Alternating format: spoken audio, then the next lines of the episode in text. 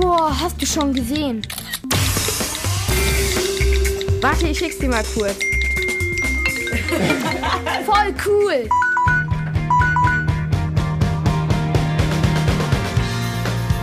Der App-Check in der Kurzwelle. Hallo, ich bin die Sandja und ich stelle euch heute die App Pinterest vor. Was kann ich mit der App machen? Bei der App kann ich mir verschiedene Themen auswählen, die mich interessieren und dann danach suchen. Und dann erscheinen da ganz viele Bilder, die andere Benutzer der App hochgeladen haben. Man kann nach ganz vielen verschiedenen Dingen suchen, zum Beispiel Geschenke, Rezepte oder Bastelideen. Ich suche jetzt zum Beispiel mal nach Ideen für Weihnachtsgeschenke.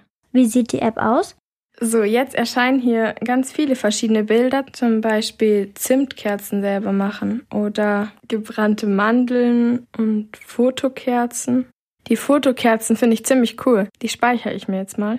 Ich schaue jetzt mal noch weiter nach anderen Ideen für Weihnachtsgeschenke und dann erstelle ich eine Pinnwand, wo ich alle Beiträge reinspeichern kann, die ich mir gemerkt habe, sodass ich sie auf einen Blick anschauen kann. Ist die App verständlich aufgebaut? Wenn ich die App öffne, erscheinen sofort neue Vorschläge, bei denen dann auch immer Bilder dabei sind. Oben und unten ist jeweils eine Leiste. In den Leisten sind verschiedene Symbole. Wenn ich auf die Symbole draufklicke, kann ich zum Beispiel meine Pinwände anschauen oder in die Suchfunktion wechseln. Ich finde, dass die App einigermaßen verständlich aufgebaut ist, weil es stehen zwar nicht wirklich viele Erklärungen dabei, aber man muss eigentlich auch nichts machen, außer auf die Bilder draufklicken und der Rest ist eigentlich ziemlich selbsterklärend. Würde ich die App weiterempfehlen? Ja, ich würde die App weiterempfehlen, weil ich sie ganz nützlich finde, vor allem wenn man zum Beispiel keine Idee hat, was man jemandem schenken soll, dann findet man da echt viele Ideen. Fazit?